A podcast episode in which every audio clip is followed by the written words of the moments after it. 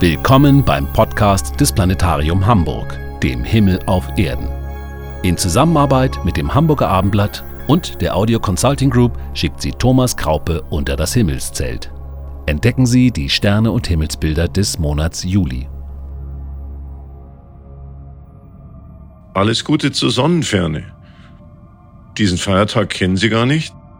Nun, am 4. Juli um 8 Uhr und 8 Minuten mitteleuropäischer Sommerzeit sind wir tatsächlich am weitesten von der Sonne entfernt. Rund 5 Millionen Kilometer mehr als vor einem halben Jahr, Anfang Januar. Denn die Bahn unserer Erde ist eine Ellipse, die geringfügig von einem formvollendeten Kreis abweicht. So schwankt die Sonnendistanz im Laufe des Jahres um plus minus 1,7 Prozent um den Mittelwert von 149,6 Millionen Kilometer.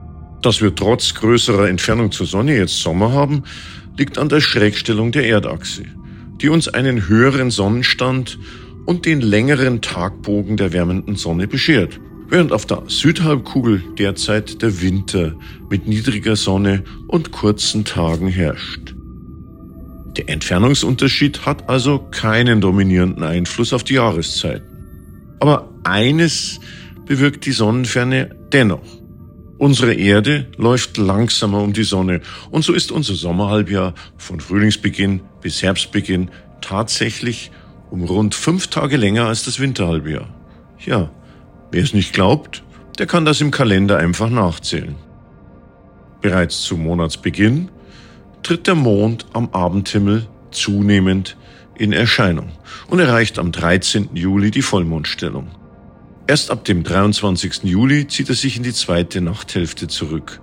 Und in der ersten und letzten Juliwoche stört sein Licht somit kaum bei unserem Blick zu fernen Sternen und der Milchstraße.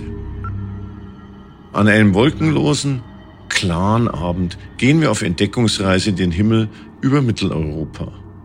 Wir sind unter freiem Himmel. Während es bereits im Süden Deutschlands dunkle Nacht geworden ist, dauert die astronomische Dämmerung in Norddeutschland die ganze Nacht an. Im Norden leuchtet deshalb bis tief in die Nacht der Dämmerschein.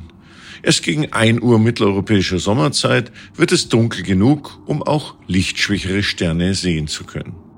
Kein Planet ist zum Monatsbeginn in den Abendstunden zu sehen.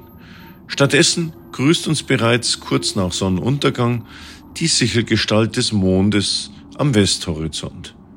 Bis zum 7. Juli nähert sich der Mond Spica, dem hellsten Stern der Jungfrau, der über dem Südwesthorizont funkelt und sich nur mit Mühe gegen die Dämmerung durchsetzen kann.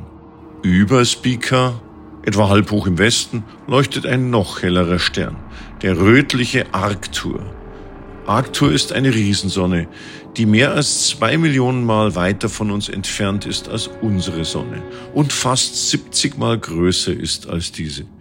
Das Licht dieser glühenden Sternoberfläche von Arctur benötigt 36 Jahre, bis es uns erreicht. Trotz dieser Entfernung von 36 Lichtjahren sehen wir Arctur als hellen Stern, da er nahezu 1200-fache Sonnenleuchtkraft besitzt. Arctur und die hoch über uns stehende Vega sind die hellsten Sterne des nördlichen Sternenhimmels. Der viel hellere Sirius steht ja südlich des Himmelsäquators und gehört damit dem südlichen Sternenhimmel an. Er ist zurzeit allerdings auch nicht zu sehen. Und so sind Arctur und Vega die hellsten Sterne an unserem Nachthimmel. Rechts von Arctur, also im West-Nordwesten, schälen sich die sieben Sterne des großen Wagens aus der Dämmerung heraus. Es ist der hellste Teil des viel größeren Sternbildes Großer Bär. Verlängern wir die Hinterachse des Wagens etwa fünfmal, so stoßen wir halb hoch im Norden auf den Polarstern, den Nordstern. Blicken wir zum Polarstern und damit nach Norden, so ist linker Hand Westen, rechter Hand Osten und in unserem Rücken Süden. Blicken wir hoch hinauf zur hell leuchtenden Vega. Zusammen mit Deneb und Attair bildet sie das Sommerdreieck. Ein riesiges gleichschenkliges Sterndreieck, das wir jetzt die ganze Nacht sehen können. Vega in der Leier, der hellste Stern im Sommerdreieck, hat fast schon die Zenithstellung erreicht, während Attair im Adler nur halb so hoch im Süden leuchtet. Durch das Sommerdreieck zieht das Lichtband der Milchstraße. Nur unter besten Sichtbedingungen abseits störender Lichter zeigt es sich in seiner vollen Pracht. Die sommerliche Milchstraße zieht sich vom Südhorizont steil empor über die Sternbilder Adler, vorbei an Attair, durch das Sternbild Schwan, an Deneb vorbei bis nach Norden. In Norddeutschland müssen wir bis zum August warten, um die Milchstraße wieder in dunkler Nacht genießen zu können. Tief am Südhorizont leuchtet der rötliche Riesenstern Antares. Antares steht im Sternbild Skorpion. Über Antares und Skorpion finden wir ein großes Sternenoval. Es stellt den Schlangenträger dar, den griechischen Gott Aesculapius. Seine Heilkraft war so groß, dass er sogar Tote wiederbeleben konnte. Was Pluto, den Gott der Unterwelt, so stark beunruhigte, dass er Zeus überredete, ihn aus dem Weg zu räumen, indem er ihn unter die Sterne versetzte. Senkrecht über unseren Köpfen tummeln sich wilde Gestalten, Sternbilder, die fantasievoller kaum sein könnten. Der Drache und der Herkules. Erkennen Sie das kleine Viereck, das den Drachenkopf markieren soll? Von dort windet sich die Sternenkette des Drachen nordwärts. Ein etwas größeres Viereck, ein Trapez, bildet auch das Herzstück des Herkules. Wir finden es leicht, wenn wir unseren Blick vom hellen Stern Arctur ostwärts über den halbkreisförmigen Sternbogen der nördlichen Krone Richtung Vega wandern lassen. Der Schlangenträger halb hoch im Süden, darüber der Held Herkules und weiter hoch über den Zenit zum Drachen, drei Giganten der Sommernacht. Im Nordosten steigt die Zickzacklinie des Himmelswehs, die Cassiopeia, wie sie offiziell heißt, empor. Während auf der anderen Seite des Nordsterns im Laufe der Nachtstunden der große Wagen zum Nordwesthorizont sinkt. Im Osten steigen bereits die ersten Sterne des Herbstes empor. Der Pegasus, das Herbstviereck und daran anschließend die Sternenkette der Andromeda. Und kurz vor der Mitte der Nacht, vor 1 Uhr Sommerzeit, ist es soweit. Der Auftritt der Planeten beginnt. Das Ende der planetenlosen Abende ist da. Saturn eröffnet diesen Planetenreigen, denn er geht bereits vor 24 Uhr Sommerzeit am Südosthorizont auf. Nur kurze Zeit später folgt der viel hellere Riesenplanet Jupiter und auch Mars. Saturn leuchtet unterhalb des Sommerdreiecks südlich von Altair im Sternbild Steinbock und Jupiter weiter östlich in den Fischen. Saturn nähert sich bereits seiner Oppositionsstellung zur Sonne, die er allerdings erst Mitte August erreichen wird. In der Nacht vom 13. auf den 14. Juli steht der Juli-Vollmond westlich, das heißt für uns rechts von Saturn, im südlichsten Tierkreissternbild Schütze. Dieser Juli-Vollmond wird auch Bockmond oder Donnermond genannt. Denn das Geweih eines Rehbucks ist zu dieser Zeit im vollen Wachstum. Und im Monat Juli kommt es häufig zu Gewittern. Die exakte Vollmondstellung tritt am 13. Juli um 20.37 Uhr ein. Dann stehen sich Sonne und Mond am Himmel genau gegenüber. Da unser Trabant nur wenige Stunden zuvor in Erdnähe gelangt, ist dies ein sogenannter Supervollmond, der uns besonders groß erscheint, auch weil dieser Sinneseindruck diesmal durch seine geringe Höhe noch verstärkt wird. Tatsächlich ist dies sogar der dritte von vier Supervollmonden in Folge. Aber obwohl unsere Erde bei Vollmond zwischen Mond und Sonne steht, kommt es dabei zu keiner Mondfinsternis, denn die Mondumlaufbahn ist um etwa 5 Grad zur Erde geneigt. Deshalb haben wir eben nicht bei jedem Vollmond eine Mondfinsternis und nicht bei jedem Neumond eine Sonnenfinsternis.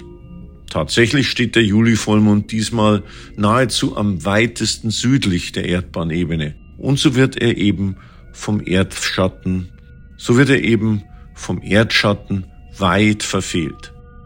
Das zeigt sich auch an den folgenden Abenden, wenn der Mond weiter ostwärts durch die Tierkreissternbilder Steinbock, Wassermann und Fische zieht. Er wandert südlich, also für uns unterhalb an dem Planeten vorbei. Und wer schon immer wissen wollte, wo denn der Zwergplanet Pluto am Himmel zu finden ist, dem hilft der Vollmond. Der eisige Pluto befindet sich fast genau in derselben Blickrichtung. Links über, aber weit hinter dem Vollmond im Sternbild Schütze, in über fünf Milliarden Kilometer Entfernung. Ebenso wie Neptun in den Fischen ist Pluto im Schützen daher nur mit einem Fernrohr zu sehen.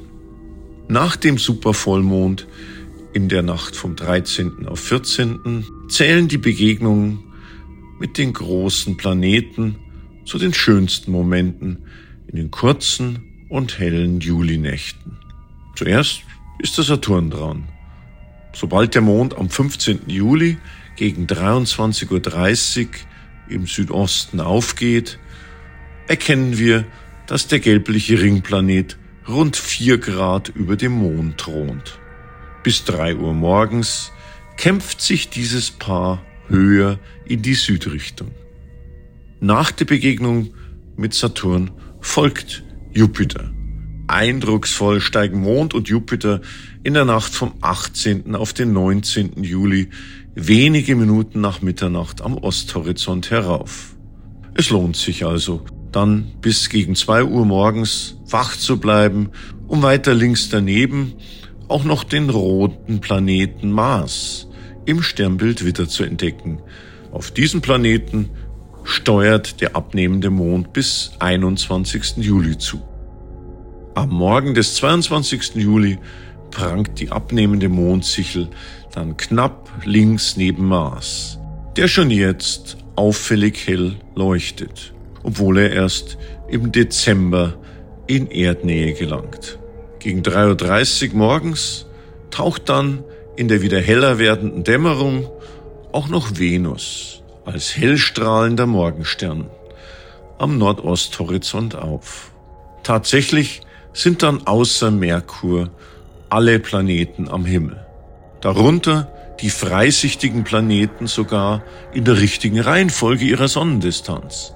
Also Venus im Nordosten am Horizont, Mars mit unserem Erdmond im Osten, Jupiter im Südosten und Saturn im Süden. Alle Frühaufsteher oder Spätheimkehrer, die den Mondlauf noch weiter genießen wollen, können bis zum 26. Juli verfolgen, wie der abnehmende Mond sich Nacht für Nacht näher an Venus heranpirscht und am Morgen des 26. Juli seine schlanke Sichelgestalt genau über Venus zeigt. Ein weiteres Highlight der Julinächte gibt es aber noch zu vermelden. Der Rückzug des Mondes begünstigt in der letzten Juliwoche nämlich die Beobachtung von Sternschnuppen. Auch die Nächte werden zum Monatsende hin, wenn auch langsam, aber doch merklich länger und damit auch etwas dunkler. Da trifft es sich gut, dass in den Nächten vom 28. bis 31. Juli das Maximum der südlichen Delta-Aquariden stattfindet und wir uns auf eine zunehmende Zahl von Sternschnuppen in diesen Nächten freuen können. Ihr Ausstrahlungspunkt liegt östlich des Saturn im Sternbild Wassermann, Aquarius. Deshalb Aquariden. Winzige Staubkörner aus den Schweifen von Kometen prasseln dabei auf unsere Erdatmosphäre und verglühen hoch über unseren Köpfen. Ende Juli sind auch bereits die ersten Partikel des Kometen Swift-Tuttle dabei, die als Perseiden bekannt sind. Dieses Jahr haben wir also bereits Ende Juli gute Bedingungen für ein nächtliches Feuerwerk. Denn am 28. Juli ist Neumond und so stört uns kein Mondschein bei diesem Spektakel.